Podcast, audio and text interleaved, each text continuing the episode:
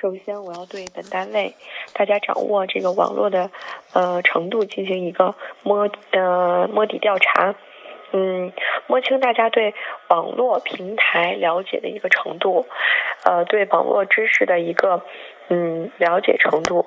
呃，还有就是对于网络大家知道多少，对于这个网络平台怎么样展现我们呃就是政府的职能，做一个摸底儿，然后其次呢，再进入这个宣传工作。然后呢，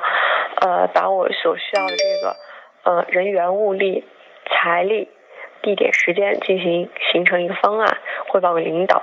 然后得到领导的批准之后，嗯，我要开始我这个宣传工作。首先呢，我要采取大家比较乐于接受的方式，比如说开这种座谈会或者是培训班，呃，向大家宣传这个网络平台的重要性。那么在这个工作。当中的重点，我觉得就是，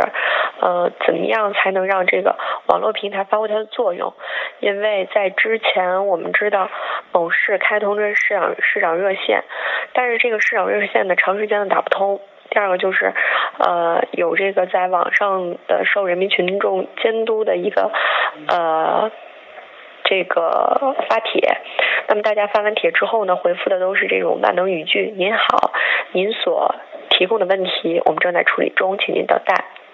这样的问题，那么我们怎么样把这个网络平台给真正的运用起来，是我们这次宣传工作的重点。那么也是让我们大家真正了解网络平台对于我们工作当中的一个重要性。首先，呃，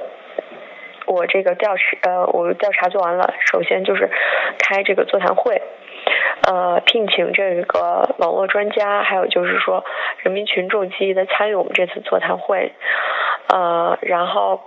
在这个大会上可以呃选取大家比较嗯常见的问题进行一个呃反馈，实行这个上下联动、同频共振，以达到这个网络宣传的呃把这个网络宣传落到实处，并且形成。这个网络监督的长效机制，也就是说，聘请专人来管、来负责这个网络，嗯，实行这个专人专事、专事专责。对于这个培训成呃宣传过后，我要把这个整个的会场的情况，还有图片资料进行一个收集，上报给领导，